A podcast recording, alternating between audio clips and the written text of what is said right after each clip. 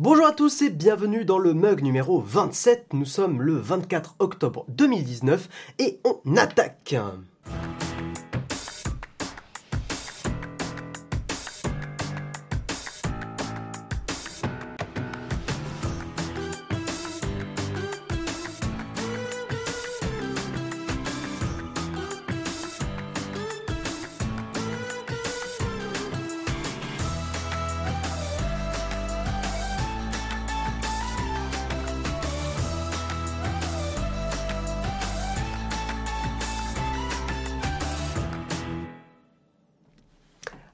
Je suis très heureux de vous retrouver. J'espère que vous allez tous bien. Bienvenue à tous ceux qui écoutent l'émission eh bien euh, chez vous, tranquillement, en train de boire votre petit café, comme moi, avec cette magnifique tasse. C'est une de mes tasses préférées, celle-là. C'est euh, les 25 ans de, Pokémon, de Pocket Monsters, parce que je pense que d'ailleurs pas mal de, certains d'entre vous ne savent pas que Pokémon ça veut dire Pocket Monsters, c'est la, c'est la contraction. Donc euh, voilà, donc très heureux de faire ce petit mug avec cette petite tasse de qualité. J'espère que, comme je vous l'ai dit, j'espère que vous allez bien. Euh, et, bonjour aussi donc à ceux qui écoutent cette émission euh, sur Spotify, sur euh, iTunes, etc., etc. Donc bonjour, bonjour. Oh, on a même Vertige dans le chat. coucou. Et euh, très important, je commence cette émission en, comme ça, j'oublierai pas. Euh, le 9 novembre, il y a un Nowtech Drink euh, qui, pour l'instant, il n'y a pas de lieu défini, mais il y a un événement sur, sur Facebook. Le lien, je vais vous le mettre dans le chat tout de suite. Et pour ceux qui le cherchent, qui écoutent l'émission en podcast audio, eh bien, vous aurez le lien up sur, je pense que vous pourrez le retrouver sur Twitter ou sur la page Facebook de, de Nowtech, mais je vais vous mettre le lien tout de suite dans le chat. Comme ça, vous l'aurez. Donc, ça sera à Paris. Hein, ça sera un meet-up, euh, donc euh, oui, c'est Now Take a Drink, euh, le 9 novembre. Donc n'hésitez pas à venir nombreux. Je crois qu'il y a déjà une cinquantaine de personnes, donc c'est cool. Et il est possible, je vais essayer de moi me débrouiller. C'est un samedi. je vais essayer de me débrouiller moi pour pour venir. Voilà, donc allez envoyer des petits messages sur, sur Twitter pour dire Hey Guillaume, il faudrait qu'il vienne, comme ça, ça mettra la pression à Jérôme, non, mais voilà, moi je vais essayer de venir, je vous garantis rien du tout. Euh, ça me ferait extrêmement plaisir parce que bah voilà, hein, j'anime le mug et puis euh, bah, Jérôme et Marion, euh, bah, c'est des copains. mais mais voilà, c'est bah, comme je suis à Toulouse, c'est un petit peu plus compliqué d'un point de vue temporel et d'un point de vue argent, mais surtout temporel parce qu'après euh, j'ai encore la chance d'avoir 26 euh, ans et j'ai des billets de train pas excessivement chers. Bref, on s'en fout de ma vie perso. Vous êtes là pour les news, vous êtes là pour le kawa, pour la, pour la tartine. Euh, aujourd'hui, c'est un kawa qui est pas très serré, mais, mais un peu corsé quand même. Hein. On est sur un kawa équilibré, dirons-nous. Et ensuite, vous verrez ma tartine. Là, pour le coup, elle est très légère. quand, en général, sur l'émission, par exemple la semaine dernière, je vous parle de sujets un peu plus sérieux comme la vie privée, etc., etc. J'aime bien alterner avec quelque chose d'un petit peu plus léger. Donc dans la tartine aujourd'hui, on parlera d'artistes de musique que j'aime bien. On va éviter de mettre par contre de la musique parce que euh, on se rappellera de Canal qui a euh, comment dire euh, pas censuré, mais le robot YouTube a dégagé l'avant-dernier mug, je crois, euh, parce que j'avais mis un extrait d'une émission euh, sur YouTube. Euh, bon, voilà, c'est toujours le robot YouTube un peu pourri. Bref, donc là, ça sera des artistes de musique et je vous ai fait une petite playlist YouTube que vous pourrez retrouver pour, pour ces artistes. Et, j'ai même une petite surprise à la fin, donc restez bien jusqu'au bout. une petite surprise de type, c'est un cadeau que m'a fait un abonné. C'est le seul truc que je peux dire. Comme ça, je vous tiens en haleine, c'est très bien. Allez, on attaque sur le kawa.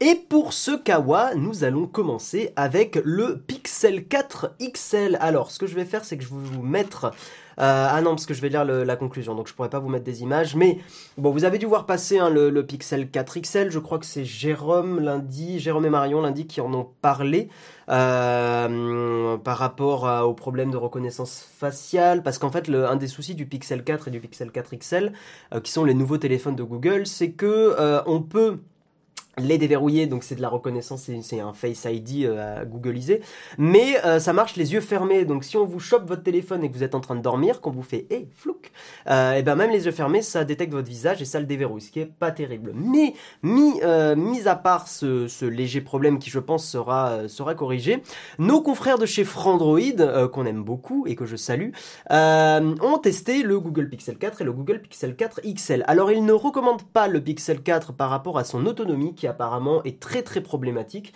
moi effectivement c'est ce que j'ai un peu vu sur pas mal de tests hein, parce que bah, même si je, n'achète pas de, de, smartphone Google, je continue quand même de suivre leur actualité puisque ça m'intéresse, euh, même au niveau des innovations technologiques. Et euh, donc ils ont testé le Pixel 4 et le Pixel 4 XL. Tous les tests euh, s'accordent à dire que globalement le Pixel 4 a une autonomie vraiment trop limitée. Par contre le Pixel 4 XL est un petit peu mieux là-dessus et a une autonomie qu'on va dire correcte, ce qui est quand même le, minimum, hein, c'est ce qu'on demande au minimum pour un, smartphone, surtout un smartphone à ce prix-là, hein. euh, je crois qu'il coûte, voilà, il coûte 900 balles le, XL. Donc euh, bon, on est en droit de s'attendre à une autonomie un peu exemplaire. Sur ce point-là, euh, sans vouloir faire du fanboyisme, je, je, trouve que Apple se débrouille de mieux en mieux sur leurs derniers iPhones. Hein. ils atteignent des autonomies beaucoup plus intéressantes. Et après, heureusement qu'on a en haut de gamme, on a du Samsung, qui, je trouve, eux, sont très très bons là-dessus. OnePlus c'est pas mal non plus. Mais, euh, ouais, Google, j'ai du mal à comprendre un petit peu comment ils peuvent se dire on va sortir un téléphone à 900 euros et on n'est pas irréprochable. Euh, je, trouve que c'est c'est un peu risqué de leur part. Bref, donc Frandroid ont testé le Pixel 4 XL et j'avais envie de vous lire la conclusion. Peut-être que ça intéresse certaines personnes qui euh, envisageaient euh, peut-être d'acheter ce téléphone. à l'image du Google Pixel 4 classique, le Pixel 4 XL fait tellement de bonnes choses qu'il est difficile de constater à quel point il se rase sur d'autres aspects. quel appareil photo, mes amis? En photo comme en vidéo, il est vraiment bluffant. Donc ça, ça m'étonne pas. En général, les, les, les pixels, d'ailleurs, je pense, se sont un peu fait connaître dans le dans le, chez nous les, les geekos, euh, par rapport aussi à, son appareil photo. Hein. Euh, alors à la base c'était parce que Google avait fait les Nexus, euh, notamment le Nexus 5 qui était un super appareil, on va pas se mentir, et surtout très très compétitif. Là ils sont partis plus en mode haut de gamme. Mais c'est vrai que moi personnellement, ce qui m'a beaucoup plu sur les pixels, euh, donc récemment, c'est la partie photo qui est assez impressionnante, au point que j'ai la Google Caméra sur le, euh, Mi 8, que j'ai le, Xiaomi Mi 8, euh, j'ai installé la Google Caméra pour la nuit faire des clichés, des clichés sympas avec le téléphone. Voilà. Euh, mais le design est passéiste et la reconnaissance des gestes, qui est la nouvelle feature des, Pixel 4, est euh, à peine aboutie. Hein, je cite l'article. Euh, effectivement, je crois que c'est Linus Tech Tips qui a fait un test YouTube et qui montrait que ça, ça marchait pas du tout. donc sur ça, n'achetez pas le Pixel 4 XL pour la, reconnaissance des gestes. Le stockage est restreint. Je crois qu'on a que le choix entre du 64 et du 128 gigabits, enfin gigaoctets. Pas terrible, hein. Voilà, pour ceux qui mettent beaucoup de musique, moi par exemple, 128 euh, bah, gigaoctets c'est un minimum parce que je synchronise beaucoup de musique sur mon téléphone et, euh, et, des podcasts et tout ça, donc ça prend très très vite beaucoup beaucoup de place. Euh, voilà, donc après comme ils disent dans la, conclusion, le Pixel 4 XL atténue le plus gros point faible du Pixel 4, son autonomie. Euh, le XL peut tenir la journée sans souci et euh, donc en fait le Pixel 4, hein, conclusion globale, il est pour les personnes qui veulent le meilleur suivi d'Android sur un téléphone et qui ont comme objectif numéro 1, lol, la photo et la vidéo. Même si attention en vidéo il fait pas de la 4K 60 fps et là sur ce point là Jérôme et moi on est d'accord euh, si vous voulez faire de la vidéo, prenez un iPhone. Ça, reste la, meilleure, euh, la, meilleure caméra euh, smartphone aujourd'hui qui existe. pour avoir filmé des vidéos avec un, iPhone, c'est très agréable de, tourner avec un iPhone. J'ai beaucoup aimé personnellement. Voilà. petit point marrant d'ailleurs sur le Pixel 4 XL, sur Reddit, il y a des gens qui se sont rendus compte, une des features qui était annoncée, c'était que c'était un écran 90 Hz. En fait, ça varie en fonction de la luminosité. Si la luminosité est trop basse, il me semble, la, ou trop haute, enfin c'est l'un ou l'autre, l'écran repasse en 60 Hz parce que ça peut créer du, euh, du scintillement. Euh, le, 90 Hz dans certains cas, donc ils l'ont désactivé quand la, batterie, quand la, luminosité euh, baisse. Euh, voilà, ce qui est euh, assez marrant et ce qui est, il y a beaucoup de gens qui se posaient la question, mais merde, je comprends pas euh, pourquoi, pourquoi le 90 Hz n'est pas activé en permanence. Et ben voilà, il y a des, maintenant il y a des gens qui ont, qui ont investigué et qui ont trouvé pourquoi. Voilà. Euh, bon, et eh bien je pense qu'on a fait un, sacré topo sur ce Pixel 4 XL au final, puisqu'il est déjà 8h10, j'ai pas vu le temps passer. On va continuer à, parler de smartphones et on va parler des ventes de smartphones euh, du troisième trimestre 2019, qui a été un trimestre assez, euh, assez intéressant. Et puis surtout, bah, je vous rappelle qu'il y a eu toute la toute la polémique États-Unis, Chine, où les États-Unis ont, mis un, gros coup de poing à, à Huawei hein, et à toutes les marques chinoises. Bref, ce qu'il faut savoir au niveau des ventes de smartphones sur donc ce troisième trimestre 2019, sur la première semaine de vente, les trois nouveaux modèles d'iPhone ont représenté 7,4% des ventes totales d'iPhone. Euh, ça, je trouve ça toujours euh, assez intéressant. On se rend compte quand même que c'est minime. Et au final, il y a pas mal de gens, mais pas tant que ça, qui achètent les derniers iPhones. Bref, à titre de comparaison, par contre ça c'est pas mal, euh, à titre de comparaison, les iPhones de l'année dernière atteignaient seulement 6,6%. Donc en gros, l'iPhone 11 et, et, enfin, les derniers iPhones, hein, donc, dont l'iPhone 11, donc le Pro et le normal, en gros se sont mieux vendus que toutes les euh, tous les XS et XS Max. Et je pense, à titre personnel, je pense que ça peut être aussi dû à la dénomination des, des iPhones de l'an dernier qui avaient des noms pas terribles, très honnêtement, je, je trouvais pas très... Euh, euh, ouais, pas, pas exceptionnel. iPhone 11, c'est plus simple à comprendre. Le grand public se dit tiens, là il y a eu euh, l'iPhone 8, euh, j'allais dire l'iPhone 9, pas du tout, mais il y a eu l'iPhone 7, l'iPhone 8, il y a eu des iPhones chelous et il y a eu l'iPhone 11. C'est le dernier, ça me rassure, je veux le dernier, monsieur. Voilà, c'est plus clair que je veux le dernier. Voici un iPhone XS Pro Max, enfin pas Pro, mais Max. C'est moins clair hein, pour, pour le grand public. Et il faut pas oublier que nous, on est très technophile, mais plein de gens suivent pas du tout. Et euh, je me rappelle quand j'avais encore l'iPhone XS, euh, les gens, quand je leur disais XS, ils se disaient mais euh, c'est le dernier, c'est pas le dernier. Il y, a, des gens qui ne savaient pas. ce qui ne m'étonne pas. Quand la dénomination est pas claire, ça peut complètement embrouiller des gens. Mm. Et en sachant que sur les derniers iPhones, c'est l'iPhone 11 qui est le plus populaire. Ça m'étonne pas, c'est le moins cher des, des trois. Mais après, les deux versions Pro ne sont pas loin derrière. Euh, le marche, la part d'iOS est remontée un petit peu. On est passé de 15,1% à 18%, euh, ce qui est euh, par rapport au même trimestre. Pourquoi je ne sais pas. Qu'est-ce qui aurait pu refaire venir iOS dans la, dans la course? Est-ce que c'est est-ce que c'est tout ce qui s'est passé avec le, avec le gouvernement américain et les entreprises chinoises? Peut-être des gens ont eu peur de rester sur Android ou des gens qui avaient du Huawei sont repassés sur iOS. Je ne sais pas ce qui aurait pu causer ça. Euh, peut-être qu'il y a certaines annonces d'Apple qui ont plu, peut-être que euh, iOS 12 et iOS 13 euh, sont, sont mieux, enfin je, je, ne sais pas. Voilà. dans le même temps, Android est passé donc en France de, de 84,2 à 82%. Donc Android est en recul. Ce qui je crois est, un, est assez nouveau. Hein. J'ai pas le souvenir que Android ait, beaucoup reculé sur les dernières années. Donc là en tout cas en France, iOS est revenu pas mal devant. Par rapport à Samsung, euh, ce qui est assez intéressant, c'est qu'au final, c'est le milieu de gamme de Samsung qui, euh, permet à Samsung d'acquérir sa, sa part de marché la plus élevée euh, depuis le troisième trimestre 2015 en Europe. Donc en fait, les, hum, chez Samsung, 5 des 10 modèles les plus vendus euh, c'est des Galaxy A et ce sont euh, en première position le A50, le A40 et le A20e. Et ça m'étonne pas parce que moi je vois beaucoup beaucoup de gens avec des, Samsung A euh, autour de moi et c'est effectivement des téléphones qui se vendent assez bien et qui marchent assez bien parce que ça, ils ont une finition qui fait assez premium tout en ayant un prix plus compétitif et sans que ça soit des, smartphones chinois parce qu'en fait il y a pas mal de gens qui connaissent pas tant que ça Xiaomi et Huawei quoi. Huawei de plus en plus, Honor et Huawei se, sont pas mal implémenté. Mais, euh, mais voilà, il y a des gens qui sont rassurés par la, par la marque Samsung, qui n'ont pas forcément 800 euh, euros à mettre dedans. Donc euh, les A sont un bon compromis. Voilà. Huawei reste toujours très très dominant en Chine. Hein. Apple par contre en Chine a baissé un petit peu. Ils sont passés à 17,6% de part de marché. bon, ça, ça a baissé, mais ça reste. Je pense que c'est peut-être dû aussi au, pareil à tout ce qui se passe avec les États-Unis. Hein. je, pense que c'est pas anodin, euh, peut-être par chauvinisme des gens qui, euh, partent d'iOS et qui euh, prennent des smartphones chinois. tac tac tac. Et en gros, 80% des ventes en Chine sont des marques chinoises. Voilà, ça c'est intéressant à savoir. Et le reste, bah, c'est quasiment du Apple et quelques autres marques. Euh, Huawei et Honor ont ensemble réalisé une part de vente de 46,8% en Chine. En gros, presque un smartphone sur deux en Chine, c'est du Huawei parce que Honor, c'est Huawei. Euh, ce qui est assez impressionnant quand même. Une marque qui vend un téléphone sur deux, c'est énorme. Hein, Apple est absolument euh, pas du tout à ce niveau-là, hein, comme, bah, on, a, pu le voir. En France, c'est un smartphone sur cinq à peu près qui est du, Apple, des iPhones quoi. Et voilà. Bon, c'était un petit tour.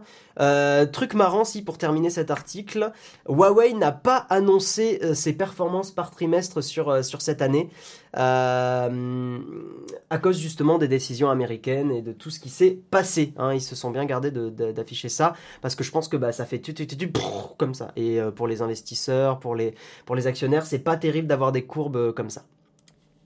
Changeons un petit peu de sujet, arrêtons avec les téléphones et parlons maintenant de Firefox. Vous le savez, moi j'aime beaucoup Firefox parce que bah, c'est une, euh, hein, la, Mozilla Foundation est une euh, est une fondation, hein, une association qui me, qui me plaît beaucoup. Alors tout n'est pas blanc chez eux, évidemment.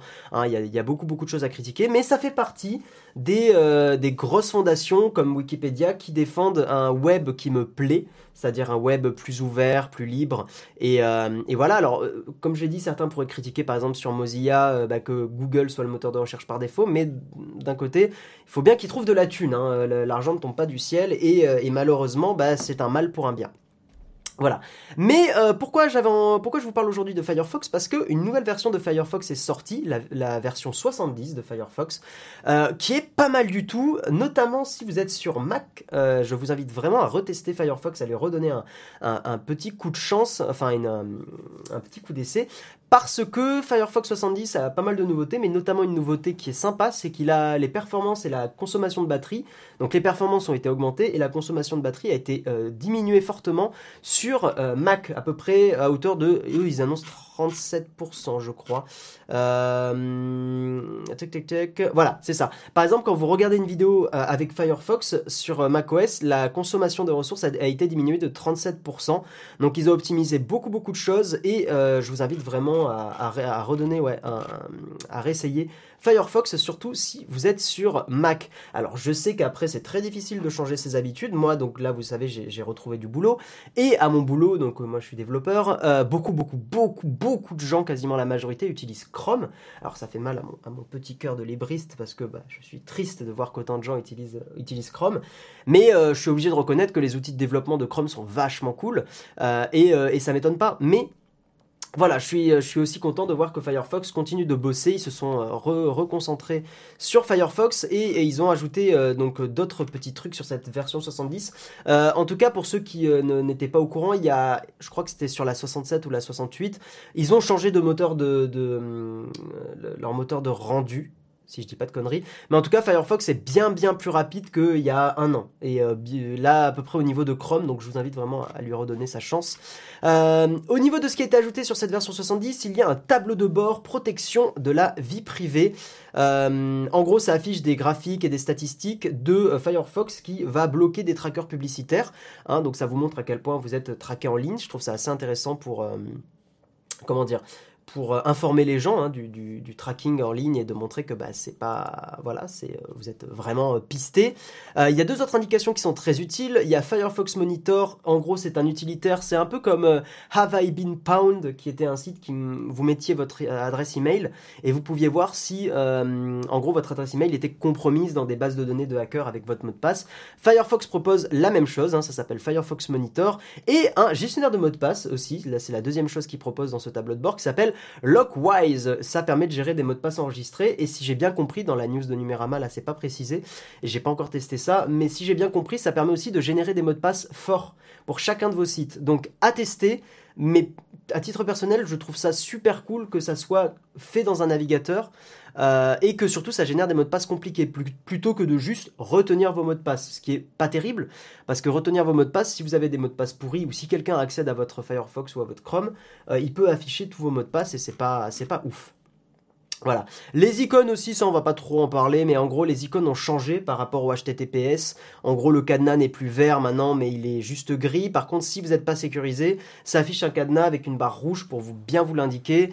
Euh, et euh, voilà, mais ça on va pas, on va pas forcément en parler très longtemps. Et comme je vous l'ai dit, sur macOS, grosse réduction de la consommation, donc n'hésitez pas à tester, voilà. Mais je parle de Firefox, je n'oublie pas les gens euh, qui utilisent aussi Google Chrome. Google Chrome a eu sa version 78.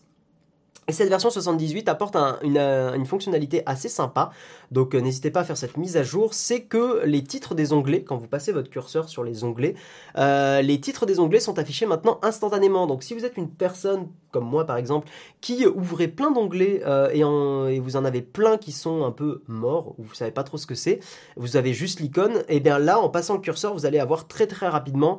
Hum, ouais il y a le gif qui montre ce truc qui me perturbe beaucoup, vous allez avoir très très rapidement le titre de chaque onglet. Donc euh, je trouve ça assez, euh, assez pratique et euh, assez intéressant. Et après, il y a d'autres d'autres nouveautés. Vous pouvez sélectionner un numéro sur le sur Chrome, faire un clic droit et l'envoyer sur votre téléphone. J'imagine que si vous connectez votre compte Google, vous avez cette fonctionnalité qui fonctionne, enfin qui, qui marche.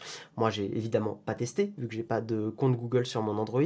Euh, et apparemment, il y a un truc qui s'appelle Password Checkup qui est intégré à Google Chrome. J'imagine, pas testé non plus, que euh, quand vous rentrez un mot de passe sur un site, ça va vous annoncer si votre mot de passe est, est sécurisé ou pas. Donc euh, donc voilà, des petites nouveautés qui sont sympatoches. Et puis, euh, et puis voilà, comme ça il y en a pour tout le monde, hein, pour les gens qui utilisent Firefox et pour les gens qui utilisent Chrome. Mon, euh, âme de militant un peu de logiciel libre, mais sans être relou, vous dirait de revenir sur Firefox parce que c'est bien. Mais, si vous utilisez Google Chrome, aucun souci. Honnêtement, pour avoir développé aussi sur Google Chrome, je reconnais que notamment les outils de développement sont vraiment cool. Et je trouve, je dirais pas qu'ils sont mieux foutus que Firefox, mais ils sont, comment dire, plus, euh, je sais pas, un peu, un petit peu plus intuitif, un petit peu plus facilement accessible. Je, trouve que ça, ça marche pas mal. Mais, euh, mais bon, Firefox, je développe dessus et j'ai aucun souci, hein, tout, tout, fonctionne bien euh, sans problème. D'ailleurs, Firefox, il y a une version développeur, hein, une Developer Edition que je vous invite à installer si vous faites du développement web parce qu'il y a quelques fonctionnalités en plus. On va parler maintenant euh, arnaque, phishing. Euh, on voit en fait que ce genre d'arnaque continue de fonctionner beaucoup. Soit, euh, pardon, pas 70 000, ça serait un peu mieux, mais 700 000 internautes ont été piégés par une arnaque PayPal. On est dans du phishing pur et simple, hein, clairement.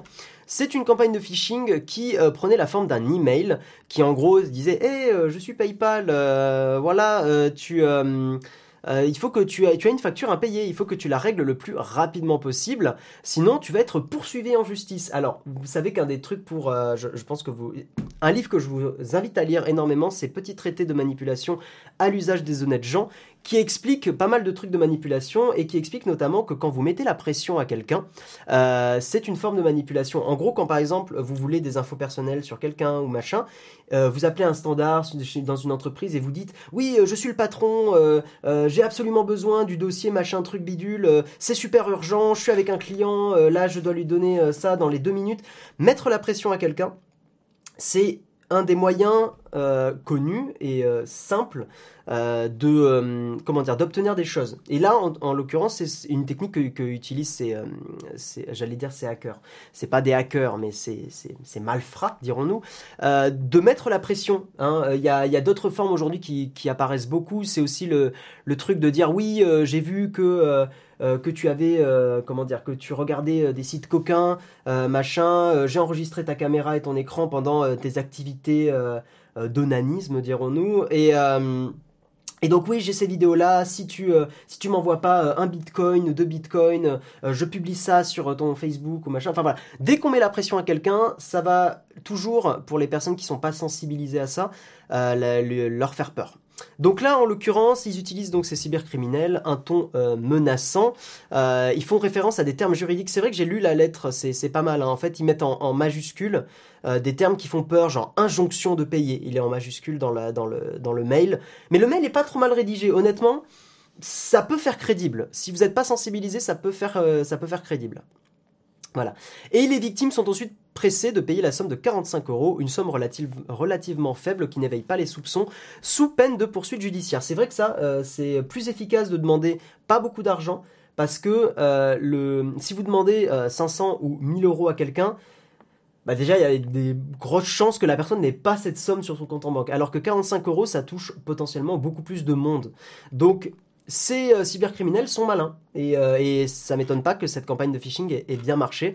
Parce que voilà, il y a plein de gens qui ne sont pas au courant de ça, et je trouve que pour moi, ça serait au rôle aujourd'hui de, l'État de mettre des spots publicitaires, de mettre des choses comme ça pour sensibiliser, on va dire, des personnes moins euh, nées dans le... Alors, le terme un peu bullshit, c'est digital natives, je déteste ce terme, mais en gros, des gens qui sont pas nés avec l'informatique dans les mains, euh, notamment par exemple des personnes âgées, ça pourrait être vraiment bien pour eux de leur faire des campagnes de publicité pour leur dire, attention, quand vous recevez un mail, si on vous demande de payer des choses, ne le faites pas tout de suite. Appelez les services, machin, euh, essayez de contacter, envoyez un mail à PayPal, demandez si c'est bien vrai.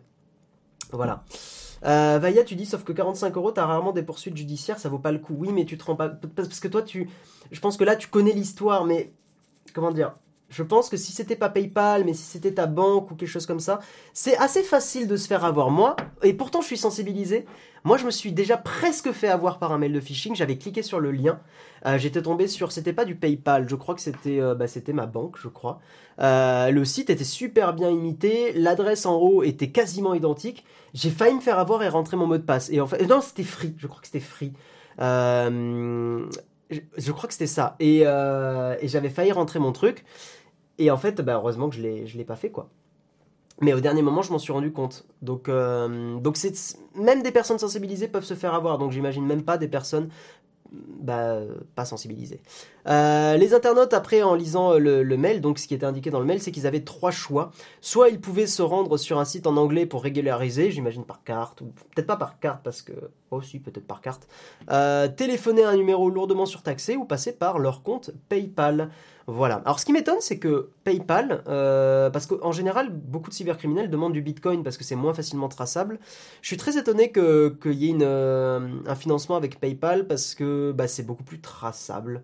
Euh, merci à toi Pascal pour ton don super chat. Ouais, je suis très étonné que, que, ce soit PayPal, l'arnaque, mais bon, pourquoi pas. Voilà. On va parler d'un article un petit peu plus... Euh, alors attendez, je vais mettre ça parce que j'ai envie de vous montrer. Euh, hop, surtout une photo vers la fin. Euh, en gros, un article super intéressant. Donc, alors ça a été publié sur Marie Claire. Alors je sais pas qui a rédigé cet article parce que j'ai trouvé que c'était euh, comment dire, sans aucune méchanceté, j'ai trouvé que c'était très haché comme rythme de lecture de l'article, ça m'a fait très très bizarre.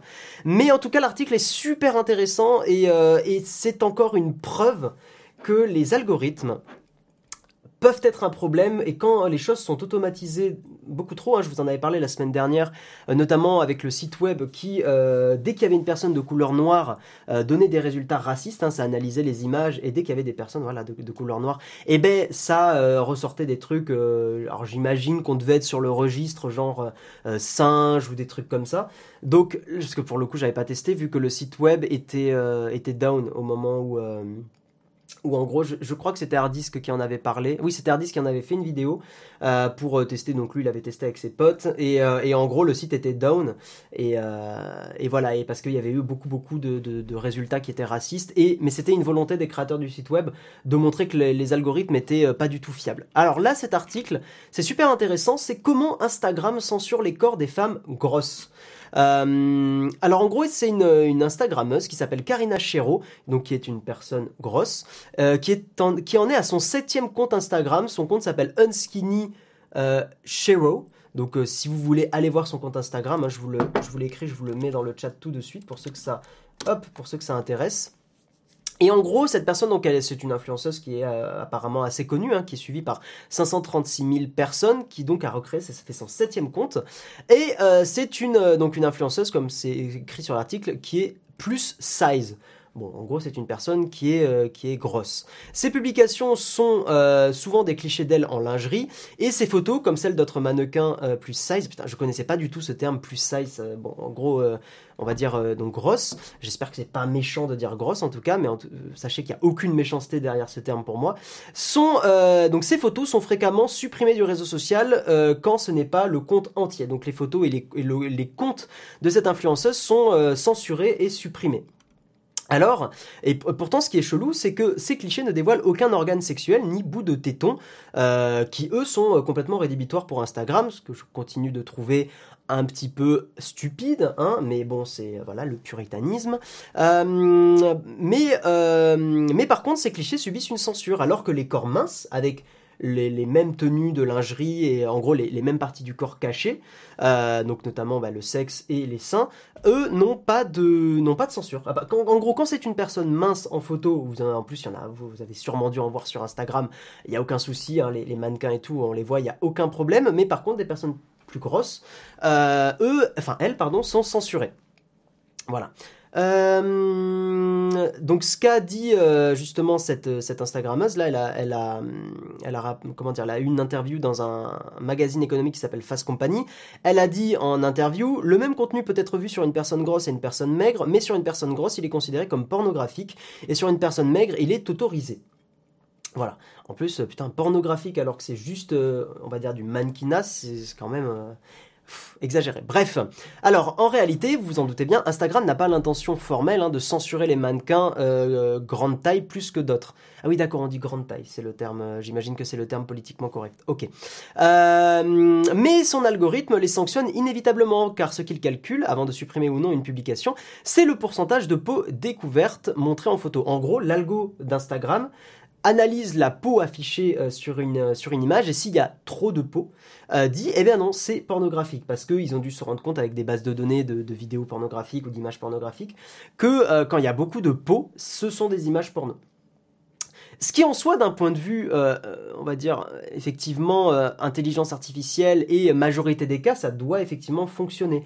Mais encore une fois, le problème, c'est que les algorithmes, eh ben, ça fait des cas comme ça. Euh, et c'était une des grosses peurs, hein, justement, avec l'article, euh, c'était l'article 13, 11 et 13, hein, euh, dont on avait beaucoup débattu récemment, il y a genre un an, un an et demi, d'avoir des algorithmes comme ça, c'est que ça va supprimer des, comptes, et des, donc là, en l'occurrence, l'article 11 et 13, c'était YouTube, ça va supprimer par défaut des vidéos qui sont pourtant totalement correctes. Et c'est déjà le cas avec la démonétisation, des contenus notamment de Nota Bene qui parlent de guerre et de choses comme ça, qui sont démonétisés, alors que la vidéo est à peine sortie et alors que la vidéo n'a aucun souci. Je veux dire, l'histoire, c'est l'histoire. Euh, et c'est pas parce que tu parles de la Seconde Guerre mondiale que ta vidéo n'est pas advertiser friendly. Enfin, je veux dire, euh, il y avait des pubs avant, euh, avant C'est pas sorcier et je pense pas que les, publicitaires s'en plaignaient. Donc, bref. Donc, encore une fois, les, les algos, bah, c'est sympa, mais pour le moment, rien ne vaut l'analyse humaine, ou en tout cas, l'algo peut fonctionner, mais s'il y a une réclamation, il faut vraiment que ce soit un humain qui check derrière, quoi. Euh, sinon, c'est, sinon, le, je, je, vraiment, je pense qu'on va dans le mur euh, sur beaucoup, beaucoup de choses. Et, euh, et voilà. Donc, et il y avait une autre photo, c'est celle-là que je voulais vous montrer. C'est une photo, bon, apparemment là, elle est revenue sur Instagram, mais c'est une photo qui avait été, qui avait été censurée. Alors là, vu que je la vois, j'imagine que c'est bon, mais la, photo avait été censurée en premier lieu. Attendez, je vais vous la montrer tout de suite en espérant que ça fonctionne bien. Non, ah bah super, ça a pris la mauvaise image. Ah, attendez, je vais faire un petit truc parce que j'aimerais vraiment vous le montrer. Confirmer la fermeture de la fenêtre. Oui. Euh, est-ce que ça va marcher? Oui, voilà, c'est cette photo. Cette photo, apparemment, euh, pour ceux qui regardent, euh, donc là, vous voyez, hein, c'est en gros une ah mais non, ok, c'était une photo qui réagissait à ça. Donc on avait euh, quatre modèles dessus et donc la modèle, euh, bah, elle était euh, grosse, plus grosse que les autres. Et apparemment, bah, une photo comme ça avait été supprimée sur le compte Petit Patron Couture. Voilà, ce qui est complètement hallucinant vu que, je veux dire, là, il n'y a absolument rien de choquant. Et pour les personnes qui écoutent en audio, en gros, bah, il y, a, y, quatre mannequins euh, féminins et la, deuxième mannequin, en partant de la gauche, est euh, bah, un peu plus grosse que les autres. Alors, elle n'a pas de soutien-gorge, mais en soi, elle a ses mains et ses bras devant ses seins, donc, bon, a priori, il n'y a aucune raison que ça soit, ça soit choquant. Voilà, donc c'était... Euh, alors attendez, il faut que je réouvre l'onglet que je viens de fermer parce que c'est le chat et j'ai quand même envie de pouvoir vous zioter de temps en temps. Mais, euh, mais voilà, et donc je continue de dire que les algorithmes, eh bien c'est dangereux si c'est mal fait et mal géré. Après, pour faire l'avocat du diable, comment dire, une plateforme qui est aussi euh, grosse qu'Instagram, je pense qu'il y a une obligation à un moment de mettre effectivement une sorte de premier tri euh, parce que sinon, on s'en sort absolument pas. Mais jusqu'à quel, euh, quel niveau Et surtout, quand il y a des réclamations, il faut absolument qu'il y ait, euh, voilà, que, que, y ait une vérification humaine. Voilà. apparemment, il y a une autre polémique aussi sur Instagram qui, bah, qui, est apparue, c'est que quand vous tapez hashtag grosse sur Instagram, euh, ça vous affiche euh, besoin d'aide, ça vous affiche un, message avec besoin d'aide, euh, alors que ce n'est pas le cas quand on met mince ou maigre. Voilà. Alors par contre, le mot grosse, fait apparaître ce message-là. Alors je sais pas comment il le fait apparaître. Moi j'ai pas Instagram sur mon téléphone, euh, mais s'il y en a qui veulent tester et, le dire peut-être dans le chat, quand vous tapez dans la recherche grosse, est-ce que ça vous met un message qui besoin d'aide? Est-ce que c'est euh, une sorte de pop-up? Qu'est-ce que c'est? Enfin je je sais pas. Voilà, mais en tout cas, euh, je voulais vous parler de cet article parce que je trouve qu'il est il est super intéressant. On va passer à la SNCF. Alors la SNCF, c'est un article. Alors celui-là, je, je vous conseille vraiment de le lire un peu à tête reposée. Là, je vais, je vais vraiment le, survoler, mais je vous le mets dans le chat parce qu'il est assez intéressant, euh, mais à lire plus à tête reposée. Et je pense qu'il intéressera des, personnes qui ont des rôles peut-être en entreprise de manager, euh, ou de dirigeants ou des, start-upers ou des, ou des gens comme ça, parce que euh, c'est Guillaume Pépi, le patron de la SNCF, qui parle de la transition numérique de, de la SNCF et euh, son retour est assez amer, assez intéressant mais assez amer. Il y a beaucoup beaucoup de résistance au changement dedans et c'est super super intéressant. moi qui suis justement dans une, bah, là en ce moment dans une nouvelle entreprise, j'essaye d'apporter ben, sans, sans, me la péter ou quoi, mais, mais disons qu'il y a des, des, choses quand on arrive dans une boîte, on a envie de, des fois de changer un peu euh, certaines choses. Et euh, c'est vrai que c'est toujours difficile parce que ben, on arrive avec des personnes qui ont des façons de travailler qui sont établies depuis plusieurs mois, plusieurs années. Euh, on est un peu bah, la, nouvelle personne, faut qu'on fasse nos preuves et dire bah voilà tel truc qui a été fait c'est bien, mais je pense que peut-être on fait mieux. Bah il faut y aller avec des pincettes. C'est de la c'est du changement et le changement ça se fait en douceur. Euh, et, c'est très très très très très très compliqué euh, de changer des façons de travailler. Et là, en l'occurrence, bah, la SNCF, euh, leur transition numérique, ça a été, ça a été difficile, hein, parce que ben, on change des process, on rajoute de nouvelles unités dans, l'entreprise. Hein, avant, ben, avant le numérique, il n'y avait pas de numérique, forcément. Et de dire à tout le monde, eh ben, hop, hop, hop, là, on se bouge, il faut absolument qu'on puisse vendre des tickets en ligne, ça change énormément de choses, surtout dans une, entreprise aussi grosse que la SNCF. Euh, on n'imagine pas les changements de processus parce que ça veut dire que euh, peut-être qu'avant il y avait une base de données qui gérait les billets, mais cette base de données était sur, était sur d'anciens systèmes avec des façons de communiquer qui étaient différentes. Donc ça veut dire qu'il faut créer euh, une nouvelle architecture numérique, mais que cette architecture, est-ce qu'elle se connecte à l'ancienne ou est-ce qu'on retravaille l'ancienne architecture? Euh, voilà, plein de problématiques. Hein. Aujourd'hui, on le voit par exemple pour ceux qui font du dev, euh, bah, il y a beaucoup de banques qui sont encore sur du COBOL, qui est un vieux langage de programmation, mais c'est très difficile pour ces, pour ces systèmes-là de migrer sur du Java ou sur d'autres langages de programmation parce que c'est stable et parce que ça fonctionne bien et que d'un point de vue euh, coût, comment dire, évoluer d'un système qui fonctionne bien mais qui a une architecture un peu vieille à un nouveau système, donc c'est de la prise de risque hein, complètement. Est-ce que c'est rentable? Et souvent, à court moyen terme, c'est pas rentable. Donc beaucoup beaucoup d'entreprises ne changent pas leur système d'information, leur SI, hein, comme on dit, euh, donc leur architecture avec leur logiciel, leur base de données, parce que le, coût est énorme euh, à, court terme. Bisous euh, Jérôme. Ciao ciao, bon courage. Et, voilà, donc cet article, il est... en gros, je, vais vous lire un petit peu quelques extraits parce que c'est vrai qu'il est déjà 38 et il faut que je parle de ma tartine. Mais en gros, euh, il y a une question qui a été posée donc à, Guillaume Pépi, hein, qui est le, président de la SNCF, le, PDG. Euh, pourquoi la transformation numérique est-elle si délicate à mener? Il répond elle fait largement place à l'intuition et à la prise de risque. Évidemment, chaque évolution de toute façon est une prise de risque. Dès les années 2000, avec l'arrivée de Google, la SNCF comprend qu'une partie de son activité va évoluer. C'est à partir de là que nous avons commencé à réfléchir à la vente de billets sur Internet, mentionne, mentionne Guillaume Pépi. Je tiens à rappeler qu'il y a certaines entreprises qui sont complètement mortes parce qu'elles n'ont pas anticipé le virage du numérique et on pense notamment à Kodak, euh, qui, euh, qui, euh, qui n'a pas du tout géré le, fait que, bah, que les gens allaient utiliser des cartes SD et plus des pellicules. ça n'a pas changé grand chose à part la joie des chefs. Hein. donc là, il parle de l'évolution. Hein. en gros, par rapport, par rapport au fait qu'il faille évoluer, qu'il y a des gens qui, des chefs qui auraient pu être désignés, ça n'a pas changé grand chose à part la joie des chefs de projet de se prendre pour Bill Gates. là, on se rend compte que c'est dans l'organisation que se trouve la clé de la transformation digitale. Numérique, hein, digital, voilà, le terme n'est pas correct, je trouve. Pas simple, car, la, tête, de l'entreprise est la première à renacler, résistance au changement. Nous sommes nous-mêmes, la direction générale, des obstacles et des ralentisseurs au changement, et ce, même si nous nous voyons comme des transformateurs extraordinaires. Je trouve que c'est assez humble de se rendre compte qu'on est euh, soi-même le frein d'un changement. Et c'est en général assez euh, normal que les, les, décideurs, ça soit plus compliqué pour eux euh, de, de, changer les choses parce que bah, ils sont dans des entreprises depuis plus longtemps, ils ont vu euh, des évolutions, ils ont plus d'expérience. Et euh, prendre un risque, c'est aussi pour eux prendre le risque de, se faire virer parce que ça ne marche pas. Donc c'est des positions qui sont toujours très très délicates. Et l'être humain a un peu une tendance à, euh, quand il est dans son confort, à ne pas chercher à évoluer. Donc c'est vrai qu'en tant que décideur, c'est très difficile. Euh, tous les PDG ont des discours cash sur la transformation numérique, mais dans le réel, ça frotte très fort. D'où la difficulté évidemment à embarquer les équipes dans des projets de transformation numérique des très grandes entreprises. Euh, un modèle de management à plat comme chez Google est-il transposable à la SNCF C'est une question qui est posée. Euh, le modèle managérial, donc là c'est Guillaume Pepli qui revient et qui, reparle, le modèle managérial des digital natives, donc en gros des personnes qui sont nées avec le numérique, ne se met pas en place d'un claquement de doigts. Et je suis assez d'accord, par exemple, me gérer, moi, euh, je pense que c'est on me gère pas en tant que personne qui est née avec le numérique de la même façon qu'une personne qui n'est pas née avec ça parce qu'on n'a pas on n'a pas du tout les mêmes façons de travailler. Euh, et on, a, puis il y a des valeurs qui changent, il y a des choses comme ça, c'est pas du tout pareil. Euh, surtout que le modèle de développement économique sous-jacent des entreprises, la Silicon Valley, dit Core and Explore. Euh, Bon, j'imagine que tu travailles sur ton cœur de métier et qu'ensuite tu explores d'autres choses, tu fais de la veille et tout ça. C'est très compliqué à mettre en œuvre. C'est le plus difficile. Réinventer le cœur de métier et développer de nouveaux modèles économiques, faire du explore à côté du corps. Bon, c'est des termes que moi je connaissais pas, mais je, je les imagine. C'est aller vers deux boîtes distinctes. Marier les deux est très difficile.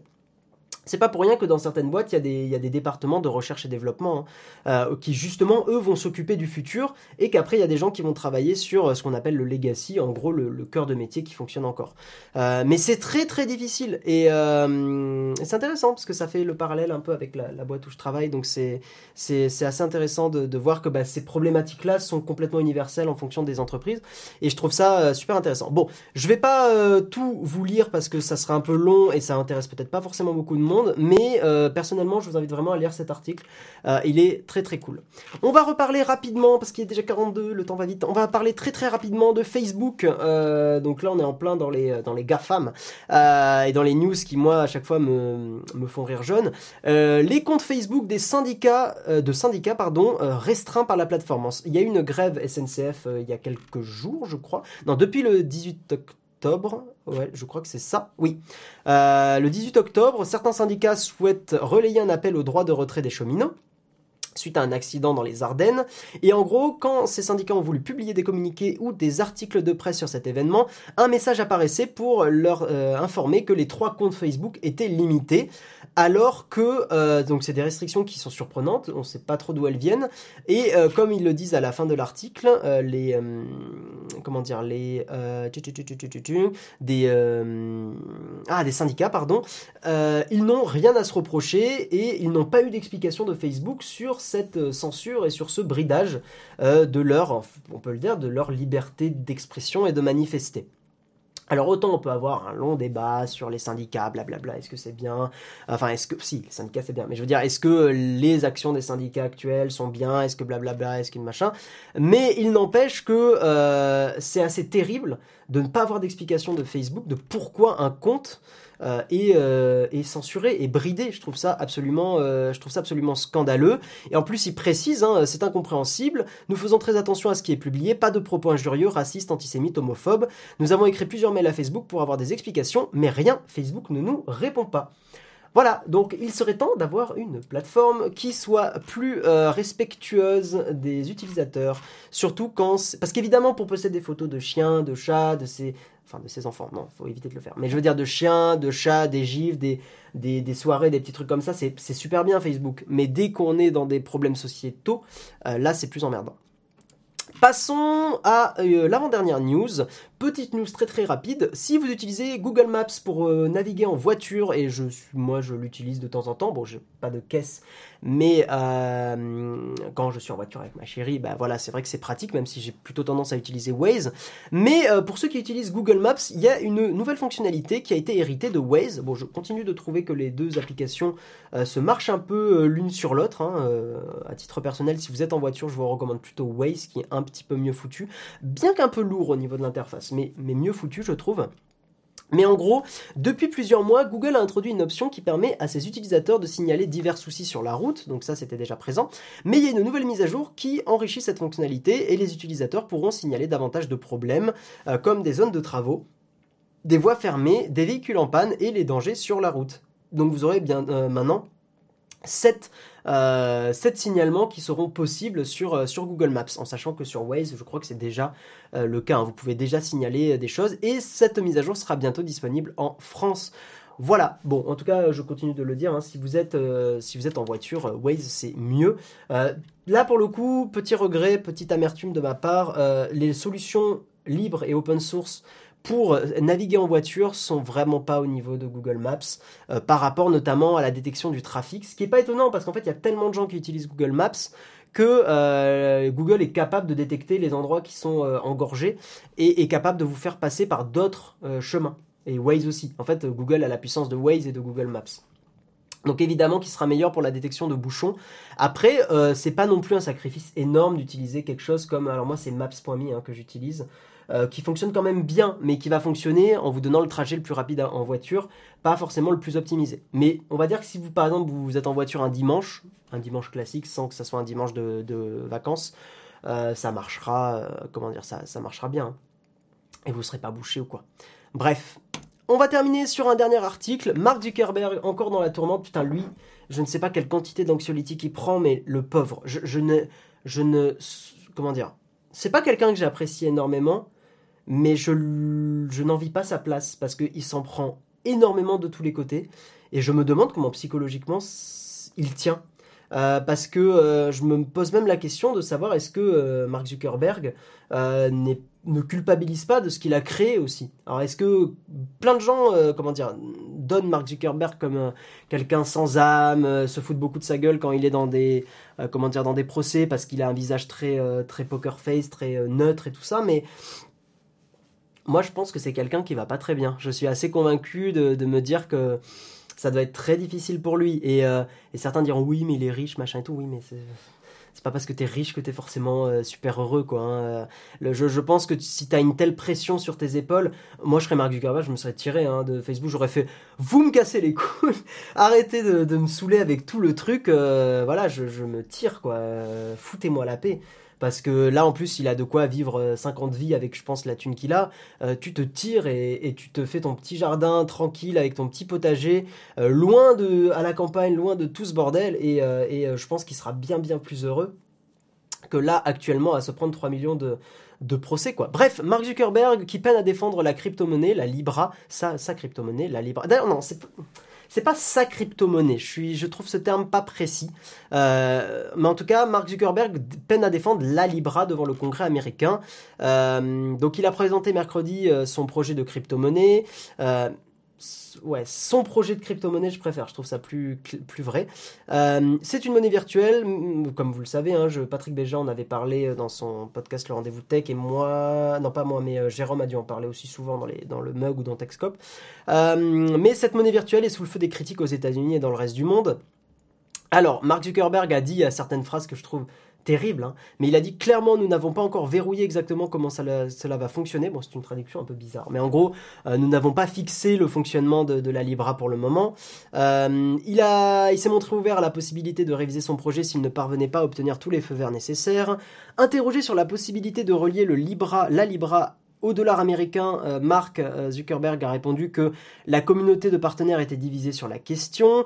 Il a concédé que ça serait plus simple du point de vue des régulateurs, mais que la nouvelle monnaie serait peut-être moins bien accueillie dans certains endroits si elle était basée à 100% sur le dollar. Moi, je suis complètement d'accord avec ça. Je pense qu'une monnaie euh, virtuelle ne doit pas être basée sur une monnaie actuelle. il a répété à plusieurs reprises que la Libra, gérée par une association indépendante, composée d'entreprises et d'organisations à but non lucratif, ne serait pas lancée avant d'avoir obtenu tous les feux verts nécessaires des régulateurs. C'est en ça que je trouve que c'est une initiative peut-être de Mark Zuckerberg, mais ce n'est pas sa monnaie à lui. Euh, la Libra Foundation, je crois qu'elle s'appelle comme ça, c'est un mélange d'entreprises et d'organisations à but non lucratif. Donc je peux concéder que ça a été plutôt bien fait à ce niveau-là, c'est-à-dire que c'est plutôt indépendant, plutôt. Euh, plusieurs élus ont cherché à savoir jusqu'où il était prêt à aller pour mener à bien son projet. L'association Libra est séparée de Facebook. Si je vois que nous n'arrivons pas à continuer en accord avec les principes que j'ai établis, alors Facebook se retirera du projet, a précisé Mark Zuckerberg. Et euh, donc pour conclure, le projet fait face à des critiques prononcées, voire des rejets complets de la part de nombreux gouvernements dans le monde qui y voient une menace pour la souveraineté monétaire des États et qui ne font pas confiance à Facebook pour la protection des données. Voilà. Donc compliqué la Libre, hein. ça va être un démarrage, s'il y a démarrage, difficile. Bon, voilà, on a terminé sur le Kawa. Avant de passer à ma tartine qui sera un petit peu plus rapide, je tiens à vous rappeler qu'il y a un meet-up à Paris le 9 novembre. Meet-up, moi je vais essayer d'y aller, je vous garantis rien. En tout cas, Marion et Jérôme, normalement, ils seront, et j'imagine Karina et peut-être Hugo. Voilà, donc je vous mets le lien. Ah bah Samuel l'a mis, mais euh, parfait. Samuel, tu es plus rapide que moi, tu es incroyable. Euh, donc le 9 novembre, le lieu n'est pas encore défini, euh, ça dépendra du nombre de personnes, mais n'hésitez pas à aller vous inscrire. J'ai vu des gens qui répondaient en commentaire que peut-être, enfin certains n'ont pas Facebook, je vous en félicite d'ailleurs, mais si vous n'avez pas Facebook pour vous inscrire, pour vous inscrire pardon, à l'événement, j'imagine que de toute façon Jérôme va je pense, prévoir une marge de plus ou moins euh, une quinzaine, vingtaine de personnes euh, pour les gens justement qui n'ont euh, pas pu qui ne peuvent pas s'inscrire hein, sur l'événement Facebook. Donc vous inquiétez pas trop là-dessus. N'hésitez pas à lui envoyer, à envoyer peut-être un tweet en disant je vais venir au Now Take a Drink mais j'ai pas Facebook. si vous envoyez un, tweet comme ça, au moins Jérôme, ça lui permettra d'avoir une idée de qui vient. Faites-le uniquement si vous n'avez pas Facebook. Hein. Spammez pas si vous avez Facebook. Inscrivez-vous plutôt sur l'événement. et voilà. Euh, donc bah écoutez, moi en tout cas j'espère y être, ça serait vraiment cool. On va parler évidemment du sponsor de l'émission, Shadow, hein, le PC dans le cloud.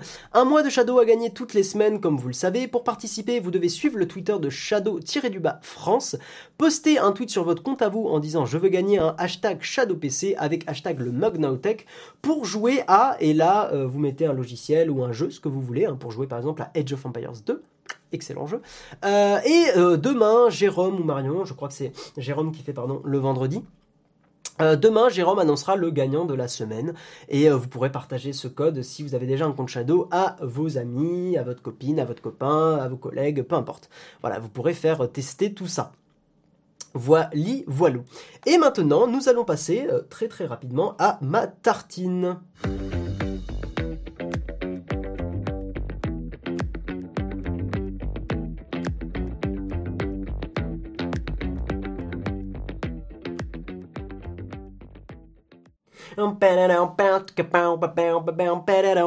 Et dans la tartine aujourd'hui, c'est une tartine légère, hein, c'est une tartine légèrement beurrée, légèrement confiturée, car nous allons parler de musique. Nous allons parler de euh, d'une dizaine d'artistes, enfin de dix artistes précisément.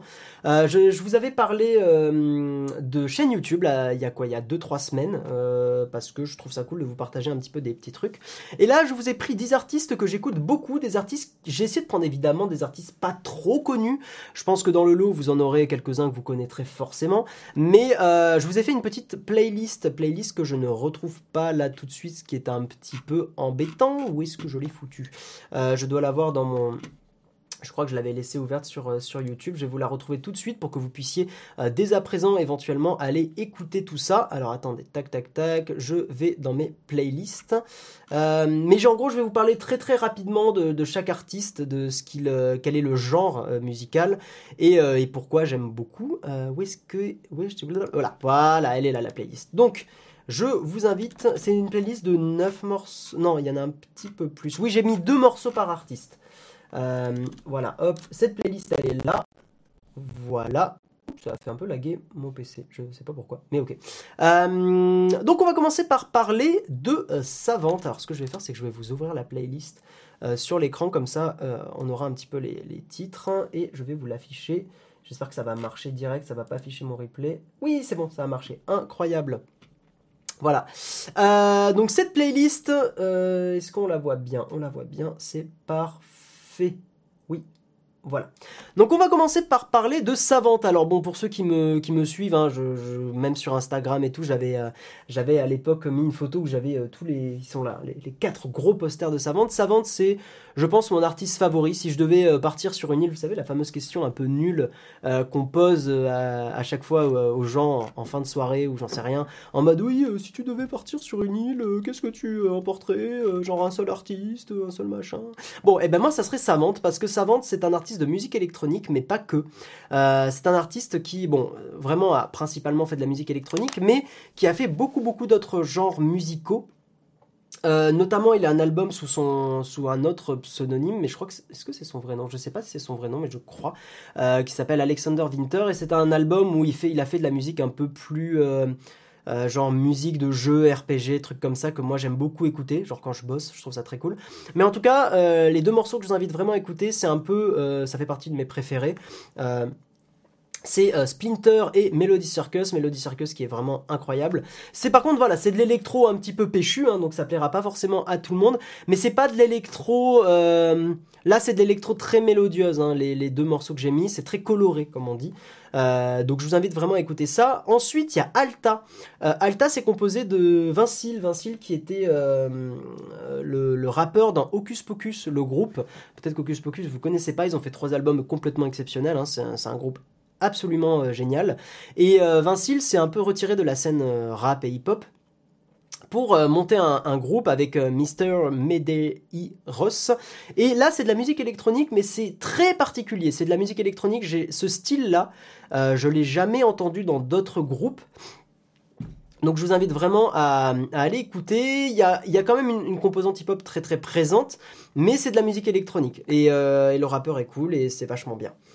Là, on va passer à du jazz. Andrea Motis, je l'ai vue en concert. Elle était en première partie de Marcus Miller, qui est euh, un de mes artistes favoris, hein, qui joue de la basse euh, comme Jaja, comme jamais.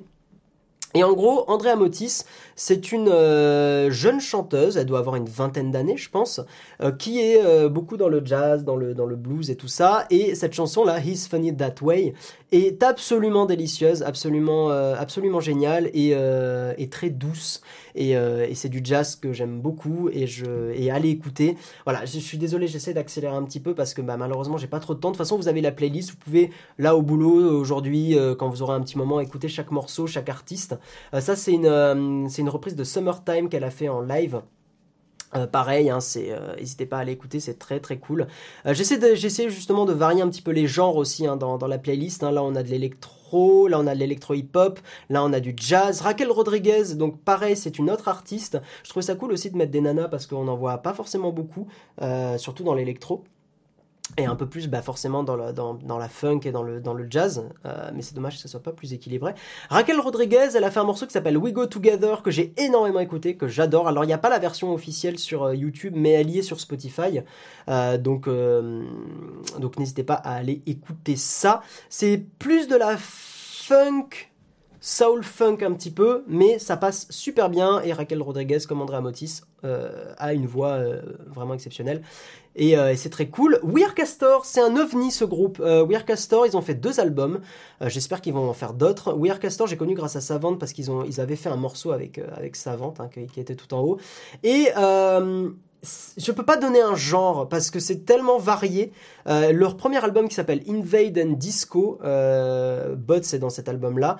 C'est un mélange de tellement de trucs différents. Globalement, je peux dire que c'est de la musique électronique, mais ils mélangent beaucoup beaucoup de choses. Hein. Ils prennent beaucoup à du rock, ils prennent beaucoup à de l'électro, ils prennent beaucoup... Euh, comment on appelle ça? Je, Là j'ai plus le, genre en tête, mais allez écouter, c'est absolument génial et surtout leur premier album qui s'appelle euh, We Are Disco. Tokyo Machine, on revient dans de l'électro. Euh, c'est de l'électro là pour, le coup très péchu. Euh, Rocket, c'est un morceau qui était sur euh, comment il s'appelle ce jeu? Sur Rocket League. Euh, en gros, je les ai connus grâce à ça. Hein. Sur Rocket League, il y avait y avait ce morceau là de Tokyo Machine qui s'appelait Rocket, qui était absolument génial, qui mettait bien la pêche quand on jouait à Rocket League. Et, donc après, bah, j'ai écouté un peu ce qu'il faisait à côté, et je trouve ça très sympa. C'est pas non plus comment je pourrais dire, c'est pas non plus euh, euh, le gros artiste que, euh, que j'emmènerai sur une île, mais j'aime beaucoup et je trouve que ça passe très bien. C'est une électro un peu plus, un peu jeu vidéo-esque, et je trouve ça assez sympa, mais c'est un style, ils ont leur style, et j'apprécie quand, quand un artiste d'électro a son propre style, je trouve ça très sympa. Euh, Ocean Lab, qui est en fait euh, Above and Beyond avec une chanteuse, je ne me rappelle plus de son nom malheureusement. Euh, c'est un album qui dure 1h10, enfin vous pouvez après sur Spotify, Apple Music et tout, vous avez chaque morceau individuel évidemment. mais c'est comment dire, cet album est assez génial, c'est très doux, très calme. C'est de l'électro, mais c'est de l'électro très douce. un peu, je vous dirais un petit peu à ce que faisait Jérôme Jarre. Euh, mais bon, on a un petit peu plus péchu hein, pour ceux qui ont connu cet artiste. C'est très, en fait, je trouve un, des trucs que je trouve vraiment cool dans cet album, c'est que l'album s'appelle Sirens of the Sea et on est complètement. Cet album, c'est de l'eau, c'est de l'eau en musique, vraiment. Allez l'écouter, c'est top. Parcells, c'est de la funk soul très, ça ressemble beaucoup au dernier album de Daft Punk. D'ailleurs, bah, Overnight a été coproduit par, par les Daft Punk.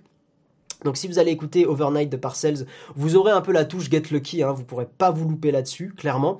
Et enfin on termine avec du pure hip-hop, un, artiste qui s'appelle, enfin un groupe qui s'appelle Soul Square, qui a fait un album qui s'appelle Live and Uncut, euh, qui est absolument exceptionnel. C'est un de mes albums de hip-hop préférés. C'est très chill, très jazzy, euh, et le, hip-hop dessus, le rap dessus est, absolument cool. C'est anglais. Hein. Euh, et, et, puis voilà. Donc n'hésitez pas à aller, je vous remets la playlist dans le chat. Et pour ceux qui écoutent le l'émission en podcast audio. Bon, je suis désolé, j'ai pas pu mettre d'extraits musicaux parce que sinon ce serait fait strike. Mais euh, et donc j'ai pas envie de refaire ça. Mais, euh, mais en tout cas, n'hésitez pas à demander ça en tweet euh, ou on va essayer de la poster sur le Twitter pour, pour que vous ayez tout ça. Voilà. Maintenant, on passe rapidement, très très rapidement au cornfax. Désolé, je suis un petit peu à la bourre. On attaque.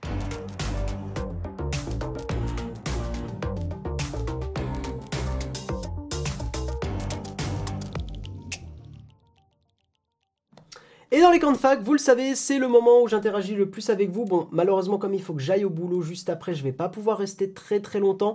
Donc je vais prendre juste quelques questions. Et puis, euh, et puis voilà, je vais mettre le chat en plein milieu, comme ça je ne vous loupe absolument pas. Quels sont tes réglages pour le G7 pour faire ton émission? C'est une bonne question. Euh, j'ai pas forcément de... Euh, comment dire, je réfléchis. j'ai pas fait de réglage particulier dans le sens où je crois que je suis en, 1080p. Je crois pas que j'ai mis de la 4K. Euh, si, je suis en 4K. Mais alors, en gros, le G7, si tu veux, il est branché à l'ordi, parce que dans l'ordi, j'ai comment ça s'appelle? Euh, Un Elgato Capture, euh, mais c'est celui qui se branche directement dans un PC en port PC MCIA. Ah, je me rappelle plus du port. Mais en gros, c'est la version qui, qui est pas en USB-C. C'est la version vraiment directement branchée sur le sur le sur l'ordi. Et ensuite, au niveau de l'ouverture, je crois que je suis à 2 ou 2.2 parce que c'est un Sigma 1835 là avec un adaptateur. Donc j'ai une très très grosse ouverture, ce qui me permet d'avoir un joli bokeh derrière. Et après, ouais, au niveau des réglages, le profil de couleur, il doit être assez naturel. Euh, enfin, n'hésite pas à m'envoyer un... J'allais dire un tweet, mais je regarde plus Twitter. N'hésite euh, pas euh, Je réfléchis. En fait, je suis contactable où? Si, n'hésite pas à m'envoyer un tweet. J'essaierai de regarder dans, la semaine. ça m'arrive quand même de temps en temps, genre toutes les 2-3 semaines, de, regarder mon, mon, Twitter. Donc, n'hésite pas à m'envoyer un message privé et je me rappellerai que c'est toi et je te répondrai plus en détail. PCMCIA, ouais, c'est ça. Merci. Euh, que penses-tu de Lineage OS J'ai cru comprendre que tu, utilisais cet OS. Le conseilles-tu? Oui, euh, Lineage OS, euh, je trouve ça très très cool. Son principal reproche. Euh, j'ai une question Platinum. Merde, merde, merde. J'ouvre ça tout de suite. son le principal reproche que je ferai à Lineage OS, c'est que. Comment dire? En gros, un, un truc que j'aime pas sur Lineage OS, c'est que quand je fais une mise à jour, j'ai toujours peur que ça pète mon OS. Et donc c'est pour ça qu'avant de faire des mises à jour, je sauvegarde mon téléphone avec le, recovery, le Team Win Recovery Project, la TWRP, euh, pour être sûr qu'il n'y ait pas de soucis. Voilà. Et une fois, j'avais fait une mise à jour directement sur Lineage et ça avait un peu pété le téléphone, enfin ça l'avait briqué. Donc ça, je trouve que c'est un des trucs les plus, euh, les plus chiants. Euh, je vais ouvrir tout de suite le. Alors voilà, tac tac tac. Alors la, la question Platinium, donde está oui, voilà, c'est une question de Émilie Marie. Euh, j'espère que c'est bien celle-là, mais je ne vois que celle-là. Euh, donc c'est bon. Aurais-tu une recommandation de logiciel compatible macOS bon marché pour faire du montage audio? J'ai déjà un peu testé Audacity, j'ai entendu parler de Reaper, sachant que je ne suis euh, sachant que je suis pas mal débutante, mais tenace. Ok. Émilie Marie, le problème c'est que en vrai, moi je te dirais d'utiliser, par exemple, tu as hum, dans la suite Adobe, tu as euh, Audition, je crois, qui, sera un Audacity en mieux. Euh, Reaper, je connais pas du tout. Euh, mais Audition, tu peux tester. C'est vraiment plus puissant, tu as plus de correction d'audio, tu as plus de, plus de fonctionnalités. Après Audacity, pour, pour commencer, c'est pas mal parce que c'est open source et tout. Et globalement, ça fonctionne quand même assez bien. Voilà. J'espère avoir répondu à ta question. Oui, jeudi VIP à 18h hein, pour, les, pour les contributeurs sur Tipeee. Euh, je, trouve que tu devrais plus mettre en valeur ta base dans le fond plutôt que le, le, le Ah, monsieur Descopo. Non, mon ukulélé. Et c'est le même le banjo lélé. As-tu essayé Selfish OS Non, j'ai pas essayé. Quelle montre connectée utilises-tu? C'est la Xiaomi euh, Amazfit. Et j'utilise parce qu'en fait sur Android tu peux installer Gadget Bridge qui est une, euh, une, version open source.